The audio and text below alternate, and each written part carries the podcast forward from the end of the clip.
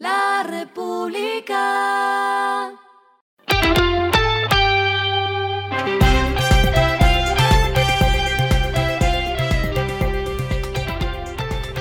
Esto es lo que debes saber al comenzar la semana. Los indicadores arrancan el lunes así. El dólar cerró en 4.425 pesos, subió. El euro cerró en 4.871 pesos, eh, bajó. El petróleo Brent se cotizó en 82 dólares el barril, subió. La carga de café se vende a 1.972.000 y en la bolsa de Nueva York se cotiza a 2.40 dólares. Las movidas del fin de semana fueron.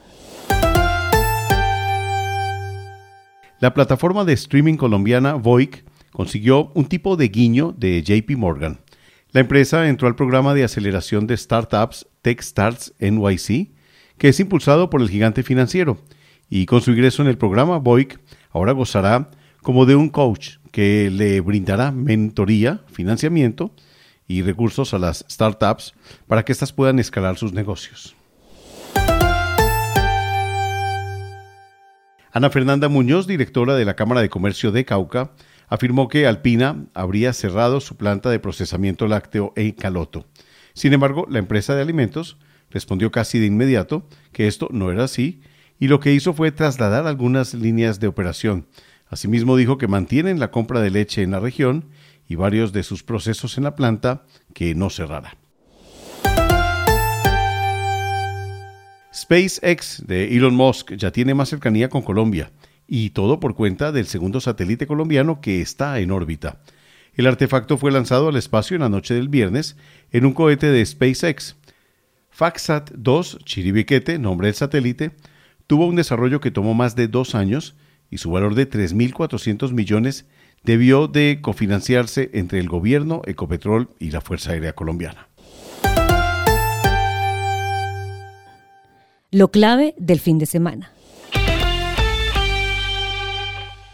Sin mayores cambios en el nivel de actividad naranja y con la inestabilidad que lo ha caracterizado en las últimas semanas, continúa la expectativa por el volcán Nevado del Ruiz.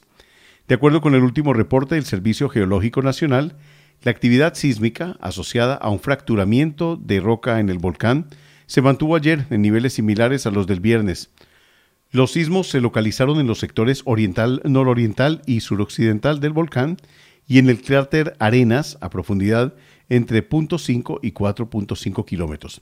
La magnitud máxima fue de 0.8, correspondiente al sismo de este domingo, localizado a 1.1 kilómetros al eh, oriente-nororiente del cráter, a 3.6 kilómetros de profundidad.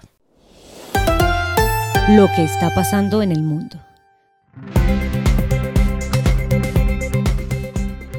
Una crisis estalló este fin de semana en Sudán.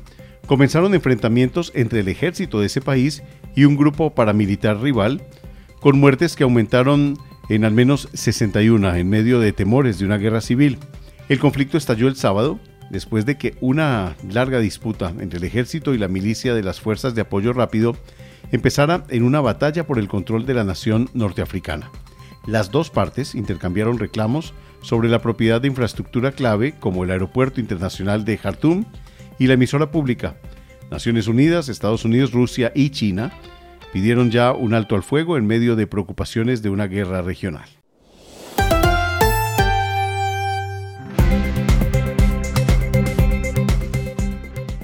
Finalizamos con el editorial de hoy.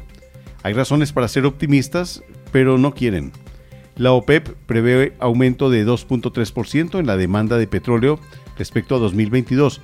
Buena noticia para la economía colombiana, pero el gobierno con su terquedad de cero extractivos cierra la puerta.